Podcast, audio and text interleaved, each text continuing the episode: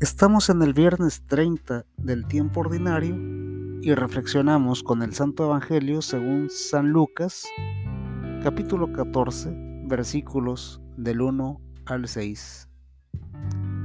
Sucedió que un sábado Jesús fue a comer a casa de un jefe fariseo y otros fariseos lo estaban espiando. También estaba allí delante de él un hombre enfermo de hidropesia. Jesús les preguntó a los maestros de la ley y a los fariseos, ¿se puede sanar en sábado a un enfermo o no? Pero ellos se quedaron callados. Entonces él tomó al enfermo lo sanó y le dijo que se fuera.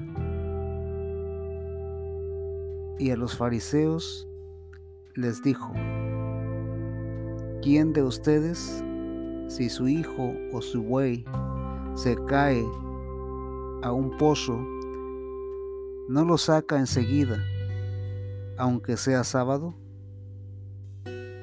Y no pudieron contestarle nada. Palabra de Dios. Te alabamos, Señor.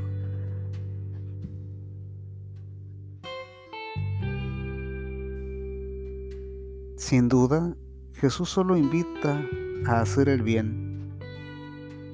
A veces, el celo por la palabra de Dios nos hace decir cosas que no siempre tienen sentido. Es cierto que la paz nace de una relación con Dios. Sin embargo, para tener esa relación se necesita estar vivo. Me permití hacer un ejercicio de lectura que entre otras cosas dejó un comentario que me recomendaba hacer una confesión sincera y completa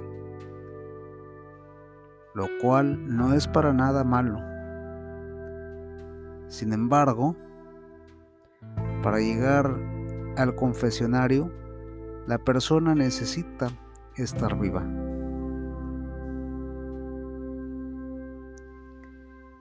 La depresión lleva a la muerte. El enfermo necesita la salud y Jesús no se la negará aunque sea sábado. El enfermo necesita primero ser escuchado. El ministro extraordinario de la Sagrada Comunión no debería hacer celebraciones express. Es tiempo de dedicar más minutos a escuchar al enfermo.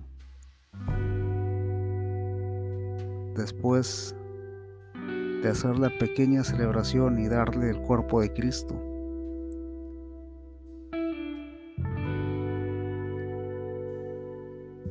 Para encontrarse ahí,